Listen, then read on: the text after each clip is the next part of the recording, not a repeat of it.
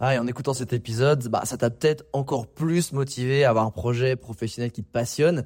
Mais le problème, c'est que t'es peut-être paumé, que tu sais pas dans quoi te lancer. Soit parce que t'as aucune idée dans quoi, soit parce que justement t'as trop d'idées et tu sais pas laquelle choisir. Si c'est le cas, bah, va regarder mon workshop gratuit. Découvre ta zone de génie pour trouver ton job idéal. Avec ça, tu auras toutes les clés pour y voir beaucoup plus clair et prendre une vraie décision. Le lien dans la description, c'est à toi de jouer.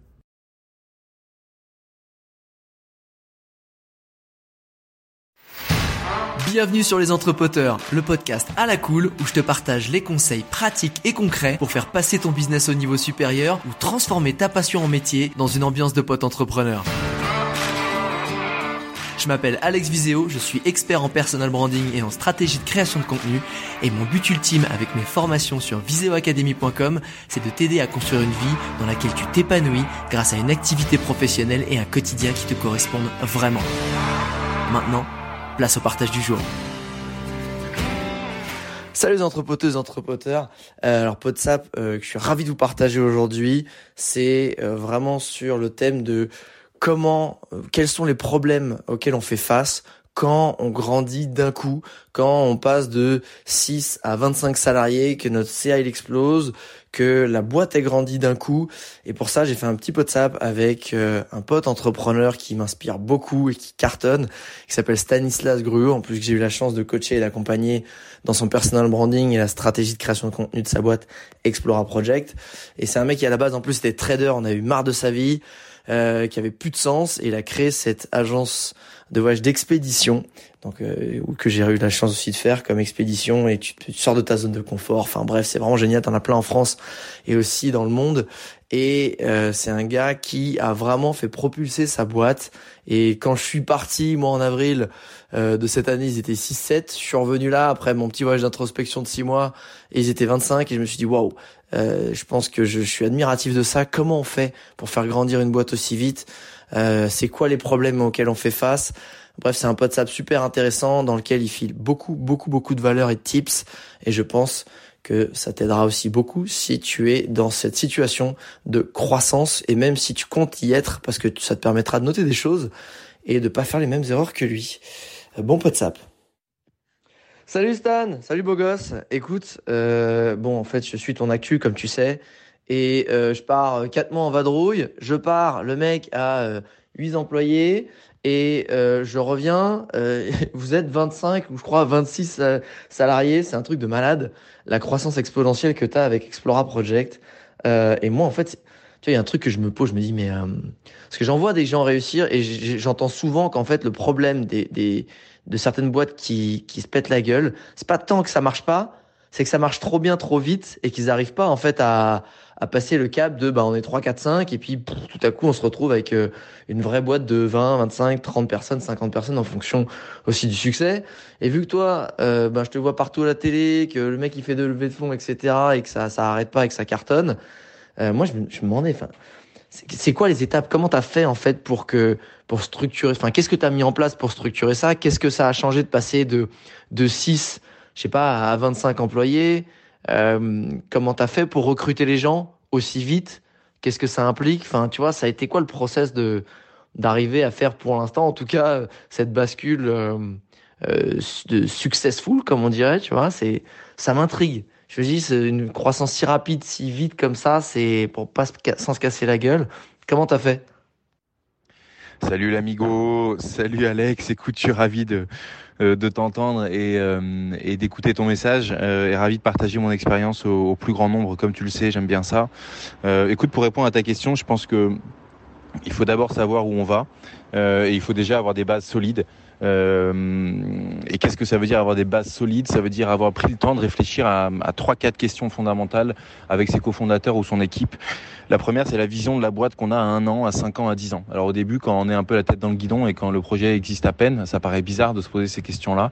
Et pourtant, je trouve que c'est essentiel pour être sûr qu'on avance tous à la même vitesse, tous dans la même direction.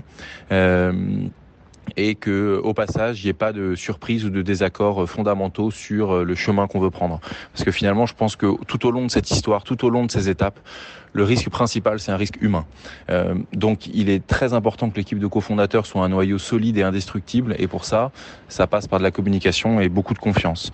Euh, mais la confiance, elle vient de l'écoute, du respect euh, des feedbacks des uns et des autres. Et pour cela, il faut se donner ces moments de feedback et créer ces espaces-là. Le deuxième élément euh, inclus dans ces bases, ce serait euh, du coup de de se mettre d'accord sur la vision d'entrepreneur qu'on a, sur comment est-ce qu'on a envie d'entreprendre, euh, qui peut derrière, en filigrane, euh, déjà indiquer la structure de financement qu'on a envie d'avoir. Est-ce qu'on veut se débrouiller tout seul avec nos deniers? Est-ce qu'on veut euh, lever des fonds, donc faire des reporting, avoir des contraintes? Est-ce qu'on veut lever un peu de fonds, beaucoup de fonds, puisqu'en fonction des montants levés, on s'adresse à des acteurs différents et les niveaux de reporting et d'exigence et de droit à l'erreur vont être aussi différents. Donc ça c'est la première chose. On complète ça avec une plateforme de marque évidemment euh, pour connaître les, euh, euh la singularité de la marque, euh, sa mission, sa promesse. Euh, donc ça je crois que c'est le premier élément. Avec Explora, bah, notre l'acte fondateur de tout ça, ça a été euh, finalement euh, l'écriture de notre euh, de notre mission, de devenir l'acteur engagé du tourisme d'aventure qui offre au plus grand nombre une expérience de voyage à impact positif pour l'homme et pour l'environnement. On l'a inscrit dans nos statuts, on l'a fait valider avec nos investisseurs. Et si tu veux, dès qu'on a des doutes, on se on se raccroche à cette raison d'être et on se dit est-ce que tout ce qu'on est en train de faire est bien cohérent avec ce qu'on s'est fixé? Le deuxième élément après les bases, bah, ça va être bah, le recrutement initial, on va dire. Euh, euh, de euh, 3-4 salariés jusqu'à jusqu'à 10-12. Euh, et pour ça, en fait, si tu veux, c'est quand même super important d'avoir des valeurs d'entreprise euh, qui sont euh, qui sont donc fortes, de les avoir exprimées. chez nous, c'est l'esprit pionnier, le courage, l'expertise. Euh, et, euh, et, le sens du collectif. Euh, donc ça, c'est important d'avoir ces valeurs-là parce qu'en fait, elles doivent transpirer dans tous les salariés et elles doivent aussi être demandées en entretien. Euh, et euh, être sûr que les personnes qui arrivent sont, seront des bons coéquipiers avec des valeurs aussi fortes que les nôtres.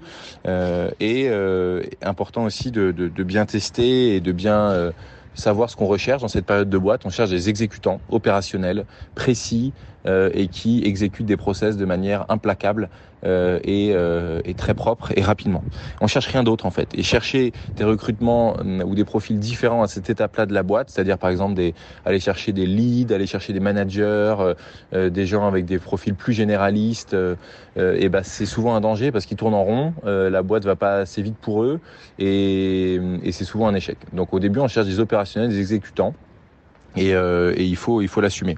La troisième étape après les bases et après le recrutement initial, bah, c'est le scale, le passage à l'échelle, où en effet le passage de, de, de, de, de 10, 12 à, à, à, 20, 30, 40, 50. Euh, et là, les recrutements sont différents.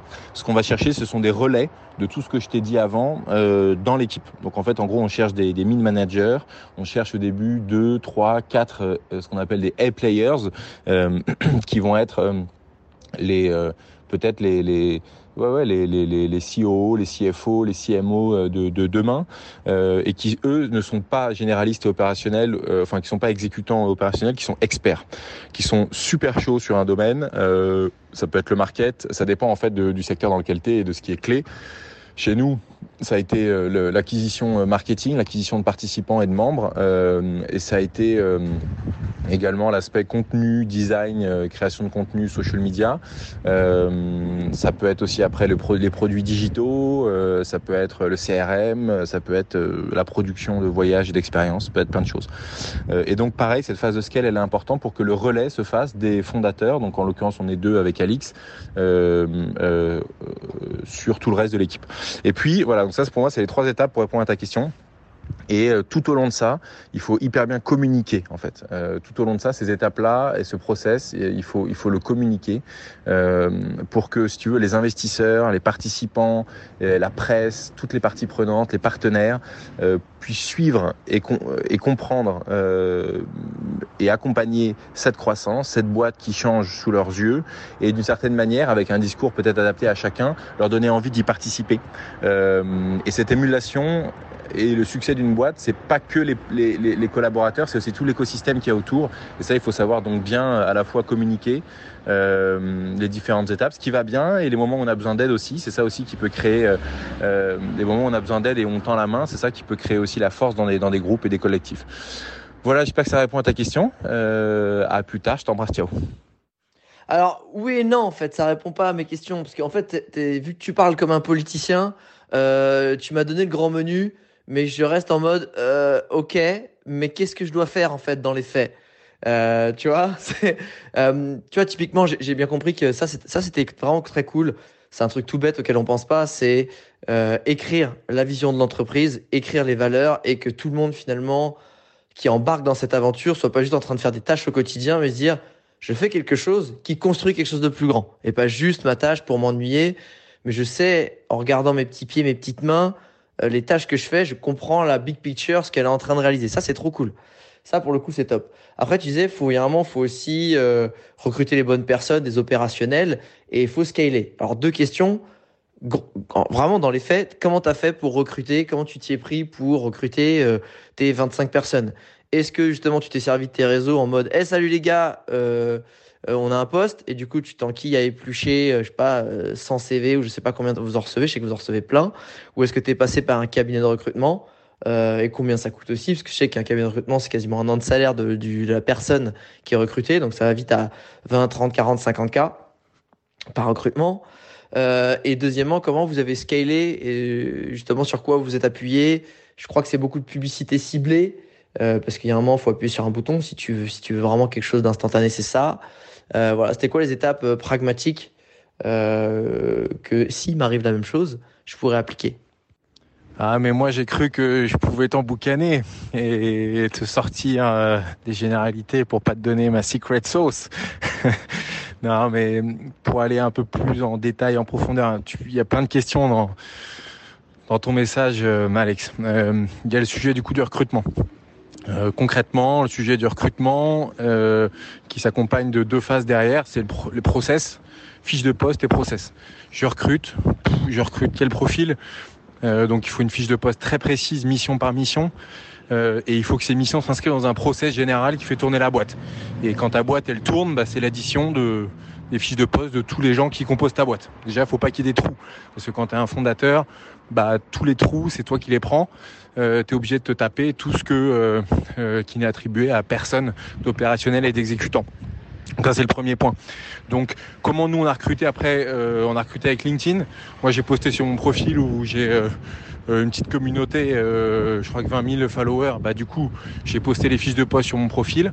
et ensuite après on a travaillé avec le screening de LinkedIn qui marche bien où tu rentres des critères, des questions, tu demandes aux candidats des vidéos euh, et du coup, ça te permet de finalement de, screener déjà euh, automatiquement une bonne partie des CV. Euh, ensuite, sur le résiduel, bah, en effet, on en a reçu beaucoup, donc il y a, plus de 3 ou 4 000 personnes qui ont postulé chez Explora depuis la création, alors qu'on n'est que 20 dans la boîte. pardon, je reprends, il y a du bruit, il y a peut-être 3 à 4 000 personnes qui ont postulé chez Explora, alors que on n'est que 20 dans la boîte. Du coup, concrètement, euh, on, a en fait on a deux moyens pour le recrutement. Il y a la plateforme de LinkedIn et euh, avec un screening de CV qui nous donnait systématiquement par poste entre 10 et 30 très bons profils. Euh, et puis ensuite, on avait, euh, on a les candidatures spontanées euh, qui sont déposées sur notre site. Où là, bah, pareil, on a énormément et on leur demande de se catégoriser par par type de skills et de savoir-faire. Comme ça, après, on peut trier et au moment où on a un poste ouvert, on va regarder aussi dans cette base-là. Donc il y a les deux.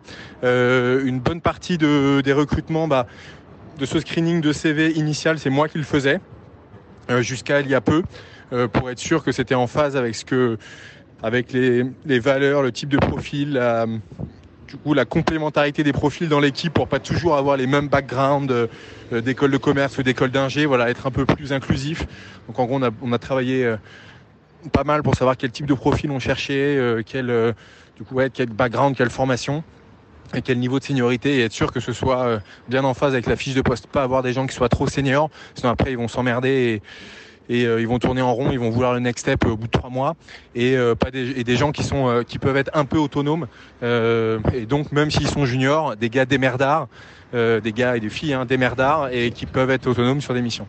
Donc ça c'est le premier point grand sujet de process. Nous, on a fonctionné via LinkedIn avec euh, voilà LinkedIn euh, des, annonces sponsorisées et les candidatures spontanées qui sont déposées sur notre site pour aller trier le plus efficacement possible, euh, pour aller trier le plus efficacement possible un vivier de, candidats. Et après, tu poses une question de de comment euh, bah, de comment on fait en fait l'acquisition de, participants pour nos expéditions, qui est encore un vaste sujet. Euh, évidemment, quand tu parles de scale, tu parles de people, et après tu parles aussi de comment est-ce que tu scales ton produit, comment tu scales tes opérations, comment tu scales ton acquisition, et comment tu fais en sorte que tout ton funnel de vente transforme correctement. Euh, pour aller chercher une rentabilité. Quoi. Grosso modo, c'est un peu la grande théorie. Alors, on pourrait parler des heures de chaque brique. Euh, tu mentionnes l'acquisition. Bah, on fonctionne avec un mix euh, marketing euh, qui allie à la fois l'organique et le payant. Donc l'organique, tu sais ce que c'est. Euh, tu as fait ça les dix dernières années sur, sur Insta. c'est donc comment est-ce que d'une communauté que tu ne payes pas, qui, qui a grandi de manière organique, et eh ben, tu les intéresses à ton produit par tout un tas de de mécanismes, de leur partager la construction de l'offre, de les inspirer, d'essayer de les guider au mieux et de les aider dans, leur, dans leurs souhaits et leurs envies. Euh, du coup, bah ça c'est voilà les ressorts du, de, de, des réseaux sociaux notamment et de, des relations presse éventuellement qui peuvent aussi avoir un jeu, sur l'organique. Euh, éventuellement même parfois de, l'influence, euh, etc. Euh, la notoriété de marque en général. Et après il y a le payant qui est l'autre euh, qui est l'autre euh, grand canal d'acquisition, où là en fait ouais c'est des publicités qui sont sur des canaux payants et euh, ces canaux doivent être les canaux de tes clients. Donc euh, si comme nous tu cibles les 25-45, bah, tu vas sur Facebook et Insta et YouTube. Si tu cibles les 50-70 pour du travel, et eh bah tu tu désolé il y a un peu de bruit. si tu cibles les les 50-70 pour du travel, et eh bah tu iras comme un Terre d'Aventure ou un, un Trekking, et bah, tu iras sur, euh, sur Google. Tu, mets, tu feras du SIA euh, et du SEO euh, pour que les gars, quand ils tapent sur Google Trek Beldon, ils tombent sur toi. Nous, nos cibles, nos participants, ils tapent pas Trek Beldon dans Google, ils, ils passent pas de temps sur Google, ils, ils vont sur les sur les réseaux sociaux et leur leurs envies, leurs euh, actes de consommation euh, partent de ce, de ce média-là, quoi, des réseaux sociaux. Donc finalement, c'est moins sur Google qu'on est présent que sur, euh, que sur les réseaux, avec des publicités du coup payantes sur les réseaux qui ciblent des catégories de personnes euh, par groupe euh, en fonction de leurs affinités, de ce qu'ils aiment, des groupes qui, qui suivent euh, et de leur comportement sur les réseaux. Voilà, grosso modo, c'est ça et ajouter à ça une partie hybride, on va dire, entre l'organique et le payant, qui est ta croissance de base membre, euh, qui euh, qui se fait, bah, du coup, voilà, t'emmènes les gens sur le site, ils créent un compte membre, et ensuite t'as pas à aller les t'as pas à aller les euh, les rechercher en publicité, ils sont dans ta base, et à toi d'animer cette base avec du mailing, avec tout un tas de mécanismes pour être capable de mieux la catégoriser, mieux comprendre leurs envies, pas mettre une pression commerciale trop forte, etc. Donc voilà, grosso modo, ça c'est un des, l'acquisition c'est un des domaines importants évidemment pour scaler parmi d'autres. Euh, voilà, je, je, pense que tu vas me relancer sur d'autres, mais voilà quelques éléments. J'espère que cette fois-ci ça répond à ta question et que c'est pas trop politicien, putain. Ah voilà, là on parle, là on parle, parce que je connais ton côté politicien, mais je connais aussi ton côté très pragmatique et factuel. Et là, c'est ce qui m'intéressait. Et effectivement, je vais te relancer sur une autre question. Euh, moi, il y en a une qui m'intéresse, c'est de me dire, vu que tu as vraiment, vous êtes passé d'une équipe de 6, 7, 8 personnes à 20, à 25, ça a été quoi euh, et c'est quoi aujourd'hui les grosses difficultés ou les problèmes auxquels euh, vous faites face ou vous avez fait face euh, dans cette croissance? Salut Alex, écoute, merci pour ta dernière question sur les difficultés. Écoute, on en a eu, bien sûr, euh, et on en a toujours. Euh, c'est de l'amélioration continue. En fait, moi, j'en vois deux principales. La première, euh, c'est l'onboarding et quand tu augmentes la taille de l'effectif assez soudainement, bah, il y a un sujet de comment est-ce que tu reçois, accueilles et gères les premiers jours de chacun des nouveaux collaborateurs. donc ça, clairement, au début, on n'avait pas imaginé, on s'était imaginé que ce serait hyper smooth, que les gens arriveraient, qu'ils discuteraient un peu avec chacun, avec euh, chacun de chaque département pour qu'il leur explique son boulot, qu'on lui fait les accès et, après basta. Et en fait non, euh, plus l'entreprise en gros grossit, plus ses process se complexifient et même si tu as un doc général de process où il y a tous les process de la boîte dedans, ce qu'on a et ce que je recommande de faire, bah, il y a nécessairement un moment euh, où les gens ont besoin d'assistance et ont besoin d'être vraiment pris en charge. Et on avait sous-estimé ce temps-là. Euh, euh, et du coup, on s'est retrouvé à plus trop pouvoir faire le boulot euh, euh, sur les premières semaines de septembre notamment et d'octobre et de juin-juillet, on a eu beaucoup d'arrivées. En gros, pendant trois mois, on s'est retrouvé pendant des semaines entières quasiment à être bloqué sur l'onboarding des gens et à pas trop pouvoir avancer sur le run du business classique. Donc ça, clairement, ça nous a un peu surpris et je pense qu'on n'a pas très bien géré et c'était pas hyper, j'imagine, les, les, meilleures conditions d'arrivée pour des personnes quand elles sentent que c'est pas qu'elles sont pas hyper bien accueillies ou en tout cas que tout est pas hyper préparé et que tout est un peu en mode bricolage quoi. Bon alors certains diront que c'est le charme de la startup mais je pense qu'on peut faire quand même mieux que, mieux que ce qu'on a fait. Euh, et puis le deuxième, euh, deuxième difficulté, Bon bah là concrètement pardon ouais book d'onboarding, euh, euh, des checklists organisées, prévues à l'avance, rétro planning. La personne va arriver le 1er juillet. Il faut donc en rétroaction que que qu'on fasse les accès 15 jours avant, etc etc etc. On lui prime de son ordinateur un mois avant, euh, euh, que on ait installé ça ça ça et ça, euh, que chacun dans le planning a réservé un slot pour lui faire le tour de son département, qu'elle ait été accueillie, elle se soit présentée à l'équipe et, et elle ait pu retenir les avoir un moment informel aussi pour euh, rencontrer les gens et briser la glace, etc. Donc en gros tout ça, mm, ça s'organise et euh, ça se met dans un dans un book d'onboarding et, euh, et, et, pour éviter pour éviter d'être pris de court. Et le deuxième deuxième point plus compliqué, c'est en fait ça c'est un peu plus un peu plus sur le moyen terme, on a encore un peu dedans. En fait c'est quand il y a beaucoup de gens qui arrivent, bah on sait qu'ils passent tous par une phase de dépendance. Euh, on connaît les quatre, euh, bah, les quatre phases de dépendance, euh, enfin les quatre phases d'évolution d'une personne dans une boîte. Ça commence par une phase de, de, ouais, de, dépendance intégrale, quel que soit le niveau de seniorité de la personne. même un, même un lead, même un manager, un directeur, il arrive, il est dépendant quoi. C'est une nouvelle boîte, il connaît pas forcément les process, les outils, les noms de chacun, qui fait quoi, etc. Donc il y a une phase incompressible pendant laquelle la personne est complètement en dépendance et et du coup il faut l'accompagner. Euh, ensuite après bah, il y a une deuxième phase qui est un peu la phase de contre-dépendance où la personne elle dit euh, bah, elle dit elle dit non. C'est-à-dire en gros elle dit euh, c'est bon maintenant j'ai envie de faire par moi-même. Non je suis pas forcément d'accord et là c'est cette phase là en fait qui je trouvais la plus difficile à gérer. C'est qu'il faut c'est qu'il faut les laisser faire, euh, les laisser essayer pour pas du tout euh, les, les contraindre, les castrer euh, à jamais quoi. En gros, donc c'est hyper important pour que la créativité soit là et que chacun se sente épanoui, d'essayer de faire ces tests. Et cette phase là, quand on fait rentrer beaucoup de personnes en même temps dans la boîte, ces phases de test et d'essai, alors que parfois au fond on sait que c'est pas forcément le bon truc à faire, mais on est obligé d'en passer par là pour que la personne se compte par elle-même et qu'on puisse ensemble en tirer les conséquences et, et, et, l'accompagner, etc.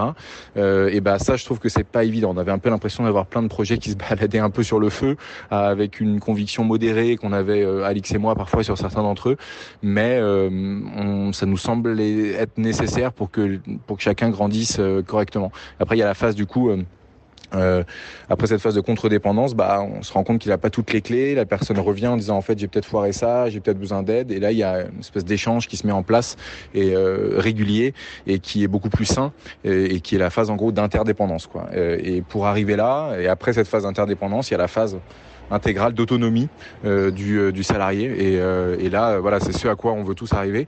Mais on peut pas y arriver d'un coup, quoi. Il faut y arriver phase, phase par phase. Et cette deuxième phase de contre-dépendance où, où, chacun doit être livré à lui-même pour faire ses tests, je trouve qu'elle est pas hyper facile à gérer. Et du coup, euh, je pense que ce qu'on aurait dû faire, c'est en fait euh, bah, la théoriser un peu comme je te l'ai expliqué là et l'expliquer aux équipes. On l'avait fait avec l'équipe de base à 8. On avait pris le temps de travailler là-dessus, mais pas euh, quand l'équipe a vraiment grossi. On l'a pas refait avec tout le monde. Et je pense qu'on aurait dû réexpliquer ça et demander aux gens un petit peu de voir où ils se sentaient, dans quelle étape du cadran, pour mieux peut-être que chacun réalise ce qui est en train de se jouer et que ce soit pas le fouillis quoi.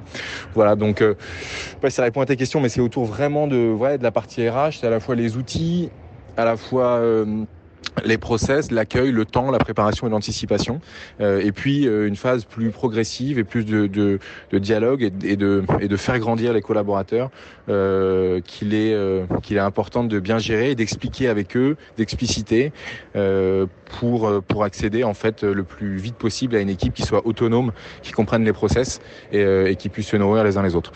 Voilà les deux les deux, en tout cas, sujets à ce jour sur une croissance rapide qu'on a rencontré. Mais je suis sûr qu'il y en aura plein d'autres bientôt et que, et que euh, on pourra refaire ce genre d'échange. J'espère quand on sera passé de, de 20 à 50 ou de 50 à 100, que sais-je. Euh, voilà. Merci Alex et euh, à très vite.